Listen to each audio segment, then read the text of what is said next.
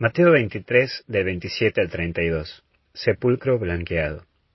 Vamos a ver el primer punto, que es apariencia. Cuando vivís de la apariencia y en la apariencia aparece en vos ese estado de miedo y también que te lleva a la angustia, porque vivís para los demás y no para vos. Constantemente vivís para la demanda, pero no te escuchás vos y lo que vos querés queda de lado. A esto se suma que aparece el es que me da pena, entonces no quiero, no, no quiero incomodar o no quiero quedar mal. Y entonces asentís lo que el otro te pida.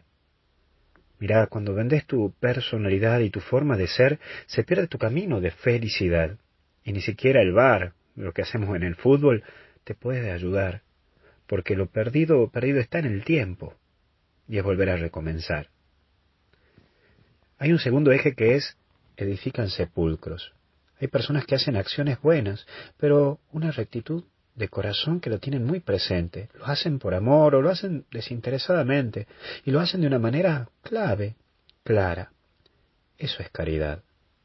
Pero también pueden surgir personas que hagan cosas buenas para usarlo como carta de presentación.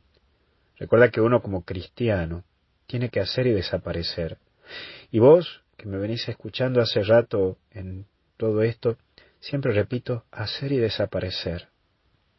No caigamos en la fanfarronería, ni tampoco busquemos los escenarios. Eso lo dejemos para los actores, las actrices, las estrellas o hasta incluso los estrellados. Nosotros hacemos las cosas por y para Dios.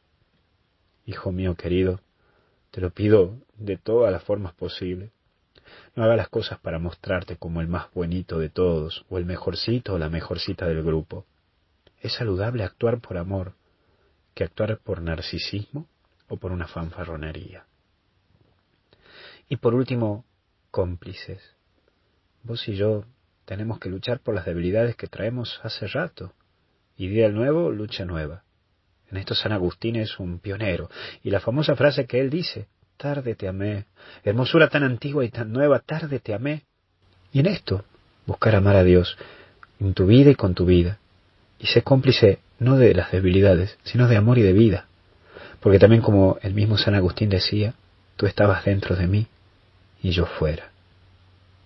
Métete en vos y vas a descubrir lo mejor, la mejor herramienta para ser santo, que es ser vos mismo, sin apariencia y sin nada.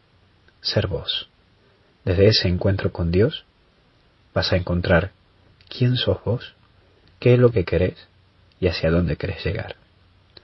Que Dios te bendiga y te acompañe en el nombre del Padre, del Hijo y del Espíritu Santo.